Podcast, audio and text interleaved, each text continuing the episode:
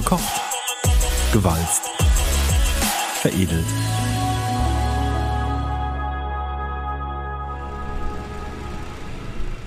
»110 Meter. Mit der Größe wird der Hochofen 1 Schwelgern seinem Namen im wahrsten Sinne des Wortes gerecht. Vor dem stehe ich gerade und muss meinen Kopf echt in den Nacken legen, um bis nach ganz oben zu schauen. Seit 1973 ist er in Betrieb, also schon ein alter Hase unter den Hochöfen. Er ist einer von insgesamt vier Hochöfen am Standort Duisburg und gehört zu den größeren seiner Art. Und er erschmilzt jährlich rund 3,6 Millionen Tonnen Roheisen. Und damit herzlich willkommen bei Gekocht, Gewalzt, Veredelt, dem Stahl-Podcast von ThyssenKrupp. Wir reden hier über den Werkstoff Stahl und alles, was dazugehört. Mein Name ist Antonie und ich stehe heute vor diesem Riesen, den ich gerade beschrieben habe, weil seine Zeit quasi vorbei ist. Heißt, nach 13 Jahren endet die fünfte Ofenreise des Hochofen 1. Und was so eine Reise überhaupt ist und wie der Hochofen der Zukunft aussieht, darüber spreche ich heute für den Podcast mit Markus Wischermann, Leiter der Operating Unit Hot Metal bei ThyssenKrupp Steel und Florian Kremers, der die Transformation in diesem Bereich auf allen Ebenen vorantreibt. Hallo, ihr beiden. Hallo. Hallo. Schön, dass ihr heute meine Gesprächspartner seid. Wir wollen euch am Anfang ein bisschen vorstellen oder ihr macht das viel mehr. Die erste Frage wäre, was genau machst du als CEO dieser Unit bei ThyssenKrupp Steel Europe? Ich äh, leite hier die Roheisenerzeugung. Das, ist, äh, das sind die Einheiten der Hochöfen. Wir haben zwei Hochofenstandorte mit zwei kleineren Hochöfen im Bereich Hamborn und mit den beiden großen Öfen, wo der Ofen 1 auch steht, im Bereich Schwelgern. Dazu gibt es eine sogenannte Sinteranlage, das ist ein Vorprodukt, das wir also aus feinsten Erzen stückiges Erz machen oder stückiges Material machen, was wir in den Hochofen schmeißen. Und dazu gibt es eine Kokerei. Diese Kokerei brauchen wir, um den Koks als Treiber, als Reduktionsmittel in dem Ofen für den chemischen Prozess einzubringen und für die Wärme. Und da sorgst du dafür, dass alles läuft? Alleine kann ich das nicht, aber es gibt genug Leute, die mich da unterstützen. Aber wir sind da in, ich sag mal, insgesamt mit vier großen Standorten unterwegs. Ja, das ist doch die perfekte Überleitung zu dir, Florian. Inwieweit unterstützt du denn den Markus, beziehungsweise was machst du? Ja, entsprechend meiner Funktion für die Transformation habe auch ich mich transformiert. Und zwar in der alten Funktion war ich nämlich tätig bei Markus im Bereich Hot Metal und habe dort als Produktionsingenieur an den Hochöfen, auch am Hochofen Schwelgern 1, gearbeitet und jetzt seit neuestem bin ich in der Business Unit Decarbonization und treibe da die Transformation zum Grünstahl voran. Warum bist du denn heute mein Gesprächspartner? Ja, einer, einerseits wegen dieser Doppelfunktion, die ich ja gerade schon benannt habe, dass ich in der Vergangenheit, also bis vor kurzem, an den Hochöfen Schwelgern, in der Neuzustellung Schwelgern 1 beteiligt war und auf der anderen Seite, weil ich jetzt in der neuen Funktion die Transformation zum grünen Stahl mitbegleiten werde. Dann auch nochmal an dich die Frage, warum du heute mein Gesprächspartner bist. In so einem Gespräch oder in solchen Fragen kann man ja auch schön die herkömmliche bisher durchgeführte Technik mal kurz erläutern, um dann auch zu zeigen, wohin wir eigentlich diese Technik weiterentwickeln wollen. Das ist eine große Veränderung und das, äh, ich sag mal, das ist eigentlich schön mit der alten äh, Situation mal anzufangen, um dahinter zu zeigen, wo wollen wir eigentlich hin. Wir haben ja das Glück, dass wir gerade einen Abstich äh, beobachten können. Das ist ja der Hammer. Mit wie viel ähm, Geschwindigkeit fließt denn jetzt das, ähm, das flüssige Eisen da raus? Ja, man kann sagen, das Eisen fließt hier so circa 6 Tonnen, 5 bis 6 Tonnen pro Minute fließt das Eisen hier raus, ja? Das ist schon ganz schön schnell. Das über knapp zwei Stunden. Ganz schön viel. Wie viel habt ihr denn so an Tagesproduktion? Also wir haben eine Gesamtleistung, Kapazität von über 30.000 Tonnen pro, pro Tag an Roheisen hier an den Standorten. Im Hochofen 1, wie viel war es da noch? Ofen 1 ist eine Kapazität von 10.000 Tonnen pro Tag. Wow. Wenn man sagt, dass ein, ein großes oder mittelgroßes Auto circa eine Tonne Stahl äh, verbaut ist, dann sind das 10.000 Autos pro Tag circa. Wir könnten innerhalb von einem Dreivierteltag die gesamte Tonnage des, des Eiffelturmes zum Beispiel produzieren. Wow. Ne, mit 7.300 Tonnen, die der Eiffelturm hat an Stahl. Das schaffen wir auch locker in einem Tag. Ja. Jeden Tag ein Eiffelturm, warum Mindestens. nicht? Wir wollen jetzt mal uns anschauen, was eine Ofenreise so alles umfasst. Ähm, vielleicht magst du, Markus, einmal erklären, was so zu einer Hochofenreise dazugehört. Eine Hochofenreise. Also wenn man einen Ofen äh, wie jetzt wieder neu repariert oder zugestellt hat, ne, Hochofensprech, ähm, dann hat man das komplette Innenleben des Ofens erneuert oder in dem Fall teilerneuert. Innenleben bedeutet, das sind sogenannte Feuerfeststeine, denn wir haben natürlich im unteren, unteren Bereich Temperaturen größer, der, größer der, der 1500 Grad flüssigen Roheisen, was wir auch jedes Mal, ich sag mal, regelmäßig entleeren müssen. Und dafür muss natürlich der Stahlpanzer, also der Stahl, der Stahl, äh, nennen wir es mal ganz einfach Stahleimer, ja, aber Stahlpanzer nennen wir das, der muss natürlich vor den Temperaturen geschützt werden. Und das macht man mit sogenannten Feuerfeststeinen. Das sind extra Steine, die diese großen Temperaturen aushalten können und im Grunde genommen auch den Verschleiß, der sich natürlich im Laufe der Jahre ergibt, weil das raue Eisen oder auch das noch nicht flüssige Material an den Ofenwänden, an der Ofenwand vorbeischraubt, ne, äh, dass man das im Grunde genommen mit dem Feuerfeststein versucht dann auch abzufangen. Was ist das denn für ein Gefühl, wenn so eine Ofenreise zu Ende geht? Erstmal ist das ein spannendes Gefühl, weil natürlich äh, eine Ofenreise ähm, nicht mal abrupt endet, sondern man weiß, wann die Ofenreise endet. Man plant sie ja auch. Man plant auch die danach folgende große Reparatur, die man im Hofen äh, Sprech äh, Zustellung nennt. Ähm, das ist eine Sache, die man wirklich lange vorher plant. Meistens ein Jahr lang fängt, vorher fängt man schon damit an. Und dann sind natürlich alle immer gespannt, wenn man den Ofen außer Betrieb nimmt, wenn man das Eisen ablässt, komplett aus dem Ofen, wenn man den Ofen aufmacht, wenn man in den Ofeninneren nach, ich sag mal, immerhin 13 Jahren jetzt hier reinschauen kann, wie sich denn so von innen alles so ja, ausschaut und wie, wie viel Arbeit man dann natürlich am Anfang erstmal hat, den Ofen innen drin komplett frei zu machen oder, wie wir zu sagen, auszuräumen. Ja, und ihr wart live dabei, als es dann soweit war. Das ist immer wieder ein Erlebnis. Also wenn man das, ich, hab, ich hatte jetzt aufgrund meiner, ich bin ja ein bisschen älter als der Florian, habe das schon ein paar Mal erlebt. Äh, das ist immer wieder ein Erlebnis, wenn man das, wenn man diesen, diesen Vorgang eigentlich einleitet oder eingeleitet wird und wenn man dann sieht, wie das letzte Rohreisen dann quasi aus dem Ofen ausläuft. Was genau passiert denn bevor jetzt eine neue Zustellung ähm, erfolgt, so lange in dem Hochofen? Also was ist die letzten 13 Jahre darin geschehen an Abläufen? Ja, das, was der Hochofen ja machen soll, also die Ausgangsstoffe, die in den Hochofen zugegeben werden, sind ja Eisenoxide, die aus dem Bergbau stammen. Das heißt, ne, Eisenoxide, Fe2O3 mit viel Gangart, viel Siliziumdioxid, Calciumoxide, Aluminiumoxid und weitere Bestandteile und wird im Laufe des Hochofenprozesses reduziert. Das heißt, das ist ja unser Ziel, Roheisen herzustellen, also reines Fe. Und dazu muss der Sauerstoff vom Fe2O3 entfernt werden. Das passiert mit Kohlenstoff. Das Ganze ist eine Reaktion, die findet bei hohen Temperaturen statt. Und darüber hinaus wollen wir auch flüssiges Roheisen haben. Das heißt, wir müssen oberhalb der Schmelztemperatur sein. Das heißt, wir haben einerseits die Verflüssigung des Materials und andererseits die Reduktion. Und das ist das, was 13 Jahre lang in dem Hochofengefäß vonstatten gegangen ist. Das heißt, festes Material oben zugegeben aus dem Bergbau und unten flüssiges Roheisen abgestochen.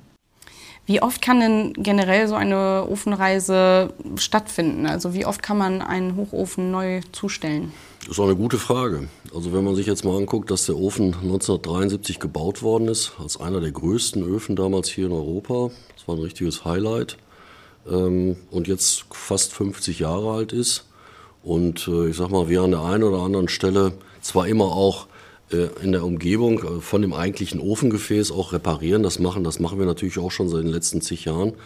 Äh, gibt es erstmal keine grundsätzliche äh, Prognose, wann so ein Ofen nicht mehr betreibbar ist. Man muss natürlich ständig auch die, die einzelnen Anlagenteile äh, in Schuss halten. Die Instandhaltung dazu ist regelmäßig, ist geplant, hat auch bedingt auch eine Menge Aufwand im Laufe der Zeit und ist, wie gesagt, immer fortlaufend. Ich würde jetzt keine Prognose wagen, wie lange ein Ofen laufen darf oder laufen kann. Was umfasst denn so eine Vorbereitung? An was muss man alles denken? Ja, das Langwierigste, was eigentlich mal geordert werden muss, ist das Material für die Zustellung. Und im Fokus steht ja das Feuerfest, was erneuert wird. Und da das sehr spezielle und spezifische Produkte sind, die nicht von irgendwelchen x-beliebigen Lieferanten hergestellt werden können, ähm, müssen die mit langen Vorlaufzeiten auf dem Weltmarkt geordert werden. Und das ist eigentlich das Hauptaugenmerk, was so eine Planung bedingt. Also erst wenn man diese Materialien eingetaktet für ein gewisses Zeitfenster geordert hat, dann hat man eigentlich auch eine, eine Vorgriffszeit, wann man eine Zustellung durchführen kann. Und äh, wie sieht quasi der Werkzeugkasten aus? Der dürfte ja auch ein bisschen größer sein in dem Fall, aber welche Materialien, welche Werkzeuge braucht man für die Zustellung? Das Schwierigste ist ja erstmal, dass man den Ofenpanzer durchbohren muss, beziehungsweise das Material, das flüssige Material, was noch im Ofen verblieben ist, abführen muss. Dafür braucht man natürlich Bohrmaschinen, die maßangefertigt werden für solche Situationen, die auch geordert werden müssen. Ähm, darüber hinaus, wenn das Material, das flüssige Material aus dem Ofen dann entfernt ist, Ne, das über Torpedofan abgeführt ist oder die restlichen Materialien am Ende unterm Hochofen aufgefangen werden. Die müssen entfernt werden, die müssen weggebrochen werden. Das heißt, dafür braucht man große Bagger, dafür braucht man große Kretzer. Und wenn es dann darum geht, den Ofen zu öffnen, also das, den verbleibenden Koks, der unten im Gestell des Hochofens, das ist der untere Bereich, wo das flüssige Material immer weiter steht, wenn der auch entfernt werden muss, dann wird eine große, eine große Öffnung, wir nennen das Scheunentor, in den Hochofenpanzer geschnitten. Und ja, Dafür braucht man Schweißbrenner, das ist, denke ich mal, auch klar. Und wenn dann der Hochofen geöffnet ist, dann braucht man große Bagger und Kretzer, um den flüssigen Koks, äh, den, den, den heißen Koks aus dem Gestell dann rauszuholen. Der wird dann mit Baggern, Caterpillern abtransportiert. Ja, und wenn der Hochofen dann leer ist, dann geht es an die eigentliche Zustellung. Ja, vielleicht noch als Ergänzung nur für die, um dann mal so eine Größenordnung zu haben, so ein sogenanntes Schollentor, was wir jetzt beim Ofen 1 aufgemacht haben, das sind circa 4 mal 4 Meter. Du hast dann wahrscheinlich ja auch schon mal drin gestanden in diesem riesigen Hochofen. Wie, wie war das? Wie hat sich das angefühlt? Das ist schon gigantisch. Also wenn, wenn man in so einem großen in so einem großen Raum steht und dann, wie äh, Florian sagte, 35 Meter nach oben schaut, ja, und dann, ich sag mal, man kann es, kann, man kann es nicht beschreiben. Äh, wenn man es mal gesehen hat, äh, wie ich das Glück hatte, dass beim, bei dem Neubau des Ofens 2 1993 ich da unten mal drin stand und da waren noch diese ganzen Kühlelemente, die ja auch seitlich an zig verschiedenen Stellen eingebracht sind, um den Ofenpanzer nochmal zusätzlich zu kühlen, überall so kleine Löcher drin sind. Das ist also wie ein riesen, riesengroßer perforierter Eimer sieht das dann aus. Ne? Und man kann sich diese Dimension eigentlich gar nicht so richtig vorstellen. Du bist ja im Grunde genommen da, ich sag mal gerade in der sogenannten Gestellebene, bist ja bei einer, bei einem Durchmesser von 14 Metern. Das ist schon gigantisch groß. Ne? Ja, es wirkt von innen wie eine Kathedrale. Ne? Also es ist ist wirklich Wahnsinn. Egal, ob man von unten guckt oder von oben guckt, also es sind Dimensionen und Größenordnungen, die kann man eigentlich gar nicht in Worte fassen. Das ist schon faszinierend. Ihr habt ja rund um das Thema Hochofen und äh, Roheisenproduktion eine ganz eigene Sprache. Also das hat mich in der Vorbereitung, äh, bin ich über das ein oder andere Wort gestolpert. Was sind denn da eure Lieblingsvokabeln? Lieblingsvokabeln sind ja in dem Zusammenhang, wenn wir schon über eine Großreparatur, sprich Zustellung sprechen, ist die Ofensau oder der Sauabstich. Ne? das ist einfach mal das Anbohren des Ofens, in der Regel an zwei oder vielleicht sogar an drei tiefen Stellen, wo man das Restmaterial, das Restrohreisen dann rauslaufen lässt. Das sind natürlich so Begrifflichkeiten, die in der, in der Hochöfnerwelt einfach äh, bekannt sind. Fällt dir noch eins? Der Fuchs. Der Fuchs bedeutet dann was genau? Der Fuchs ist einfach nur der Balken, an dem das Roheisen und die Schlacke über die Dichteunterschiede getrennt werden. Die Schlacke ist ja wesentlich leichter, die schwimmt quasi in dem gesamten Fluss auf dem Rohreisen. Und da ist man ja auch ganz pfiffig mit einem einfachen Verfahren, finde ich, ne, dass man im Grunde genommen einen sogenannten Balken in der Ablaufrinne hat, wo ein tieferes Loch ist, wo das Roheisen dann rausgeht, aber das, die Schlacke nicht, weil die Schlacke zu leicht ist, die eben oben auf der Oberfläche schwebt und die kannst du dann oben, ich sag mal, in der Regel seitlich abführen. Das nennt man Fuchsbalken. Ja, was gibt es sonst noch? Der Ofen hängt. Ne? Der Ofen hängt. Was hat es damit auf sich? Er rutscht einfach nicht mehr weiter. Ne? Das ist ja eigentlich ein kontinuierlicher Prozess. Das heißt, wir schmelzen hier unten Material auf, kontinuierlich. Da gibt es eigentlich normalerweise keine, keine Einflüsse, die dazu führen, dass wir nicht mehr aufschmelzen. Das heißt, im Normalfall müsste dementsprechend auch die Möllersäule, die oben drüber steht, kontinuierlich absinken. Ja, und wenn der Ofen hängt, dann tut sie das nicht mehr. Im Kontext der Neuzustellung gibt es eigentlich noch einen ganz lustigen Begriff und das ist der tote Mann. Ja, er, Im Hochofen haben wir auch noch den toten Mann. Das ist eigentlich genau der Bereich des stehenden Kokses, des Koksgerüstes, der im Normalbetrieb vom Wind nicht durchdrungen wird. Wir geben ja außen den Wind zu, um Reduktionsmittel zu bilden. Und der tote Mann ist genau der Bereich im Hochofen, der auch unten im Bereich des Gestells, also der Hochofen Saudern steht, der nicht von dem Wind bzw. dem Reduktionsgas durchdrungen wird. Und der tote Mann ist eigentlich genau die Menge an Koks, die wir unten abziehen müssen, wenn wir das Scheuntor geöffnet haben für die Neuzustellung. Wir haben jetzt viel vom Hochofen gesprochen, vom alten Hochofen. Heißt auch, es muss einen neuen Hochofen geben. Und dieser Hochofen 2.0 ist die Direktreduktionsanlage. Denn für die klimaneutrale Stahlproduktion ist der Hochofen 2.0 der größte Hebel. Und da steckt unglaublich viel Innovation drin. Und wie genau die Produktion dann in Zukunft abläuft, darüber sprechen wir dann jetzt. Direktreduktion ist so ein bisschen sperrig als Begriff, aber dahinter steckt ja echt viel für eine klimaneutrale Stahlproduktion. Was unterscheidet denn den Einschmelzer bzw. Die, die, die Direktreduktionsanlage vom alten Hochofen? Ja, Ziel der Direktreduktion ist ja eigentlich klimaneutral zu werden bzw. Grünstahl herzustellen, welcher am Ende den, das, den Einbringen oder das Maß an Kohlenstoff bzw. Kohlenstoffdioxid auf das absolute Minimum reduziert, sodass eigentlich die bisherige Hochofenroute, die ja komplett kohlenstoffbasiert ist, zu einer wasserstoffbasierten Direktreduktionsroute abgelöst wird. Vielleicht kannst du bei der Gelegenheit noch mal ganz kurz sagen, warum denn der alte Hochofen so klimaunfreundlich ist. Das Problem ist ja die Eisenoxide, die in den Hochofen zugegeben werden, also Fe2O3 größtenteils, enthalten ja den Sauerstoff, der am Ende vom Eisen entfernt werden muss, um Roheisen bzw. Eisen herzustellen, welches dann für die Stahlproduktion herangezogen werden kann. Und dieser Sauerstoff, der wird im alten Verfahren einfach an Kohlenstoff gebunden. Das heißt, Kohlenstoff plus Sauerstoff ergibt dann am Ende Kohlenstoffdioxid. Ja, und die Menge an Sauerstoff, die abgegeben werden muss von den Eisenoxiden, bedingt dann automatisch die Menge an Kohlenstoff, die benötigt wird. Zusätzlich kommt dann natürlich noch ein bisschen Heizkohlenstoff dazu für die Temperaturen, über die wir gerade auch schon gesprochen haben. Aber das ist im Grunde genommen einfach der Weg. Das heißt, der Kohlenstoff ist der Energieträger und das Reduktionsmittel, was benötigt wird, um aus Eisenoxiden Eisen bzw. Roheisen zu machen. Kannst du dann noch mal ganz ähm, ja, kleinschrittig vielleicht noch mal erklären, wie denn die Stahlproduktion dann im besten Fall zukünftig abläuft? Also was muss passieren, damit das klimaneutral geschehen kann? Also die Eingangsstoffe, die wir ja aktuell haben in den Hochofenprozess, werden auch bei der Direktreduktionsroute die gleichen bleiben. Das sind ja weiterhin die Bergbauprodukte, also Eisenoxide, die vielleicht aufbereitet wurden. Und anstelle von Kohlenstoff, der jetzt zur Reduktion herangezogen wird, wird dann einfach Wasserstoff herangezogen. Und Wasserstoff, beziehungsweise das Produkt, was aus einer Wasserstoffreduktion entsteht, kennen wir ja auch alle, das ist am Ende Wasserdampf. Das heißt, der Wasserstoff, der reagiert dann mit dem Sauerstoff von den Eisenoxiden zu Wasserdampf und Wasserdampf ja, ist an der Stelle erstmal kein Problem mehr und führt dann dazu, dass wir den Kohlenstoffeinsatz reduzieren bzw. auf ein Minimum herunterfahren und haben dann am Ende Grünstahl. Inwiefern ist denn die Direktreduktion der größte Hebel bei, auf dem Weg zu klimaneutralem Stahl? Ja gut, wenn man, ähm, ich sag mal, sich vor Augen führt, dass wir hier an diesem Standort oder TKSE 2% der CO2-Emissionen im Grunde genommen verursachen, ist das schon in Deutschland, dann ist das schon ein Riesenhebel. Und äh, ich sag mal, die, die Hauptmengen kommen eben halt aus dem Hochofenprozess.